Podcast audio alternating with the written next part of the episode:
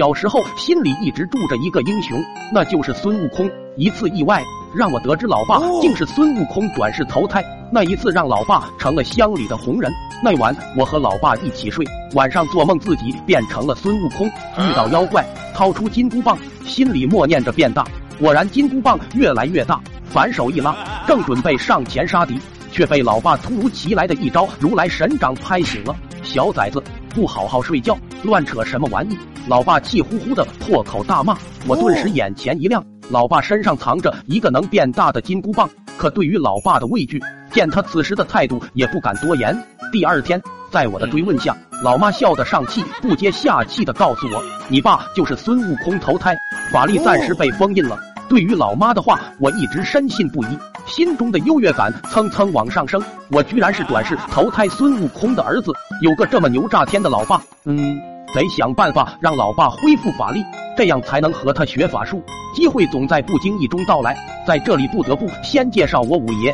五爷是我们十里八村远近闻名的老中医，家里有一口高约两米的大缸，里面常年装着一些中药水。只要加热泡上几小时，当真是有病治病，无病强身。那天五爷有事外出，让老爸帮他守房子。老爸当晚就开心的带着我去五爷家住。到了五爷家，老爸简直像鬼子进村。先是取炭放在药缸下慢慢加热，随后翻出五爷泡好的药酒，喝得五迷三道。吃饱喝足的老爸摇摇晃晃爬上梯子就进了药缸。不一会，药缸里传出老爸的呼噜声。原本不明觉厉的我，见到这一幕，不禁有了一个大胆的想法：老爸前世被扔进太上老君的炼丹炉，不但没被烧死，反而炼成了火眼金睛。或许这是让老爸恢复法力的机会。说干就干，为了让老爸重回当年雄风，我决定淬炼老爸。为了防止老爸在恢复法力前爬出来，我先拿竹竿把药缸内部的软梯勾出来挂在外面，接着用柴火把灶洞堆得满满的。原本仅是炭火加温的灶洞，瞬间燃起了熊熊大火。我爬上旁边的柜子，暗中观察缸内的老爸，仿佛看到了一个盖世英雄即将诞生。随着温度不断上升，缸内的药水冒起了热气。原本在缸内惬意无比的老爸不由皱起了眉，缓缓睁开了醉眯眯的眼，感官和触觉瞬间被拉回到现实。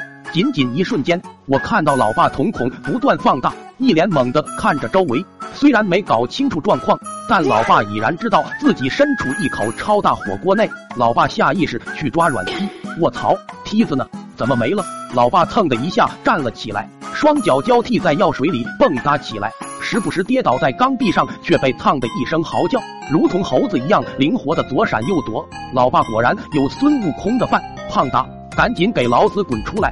老子快被火煮了！老爸一边在药水中蹦跶，一边呼唤着我，而我岂能就这么半途而废？捏紧了拳头，默默为老爸加油，期待他一飞冲天。破缸而出的那刻，此时扔进灶洞的干柴已经快要烧完。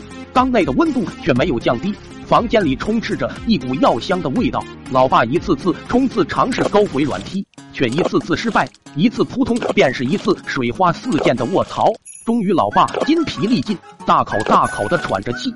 缸内的高温让他发出一声非人类的惨叫，这声音听得我一阵发毛，意识到坏事了，赶紧跑了下来。老爸见我从柜子上下来，眼神中有一股将我挫骨扬灰的煞气。我也顾不得那么多了，救老爸要紧。先用竹竿把软梯拨进缸内，再急急忙忙找了一壶水灭火。苍天作证啊，我真的想灭火来着，却不想慌乱中拿了一壶油，直接倒入了灶洞。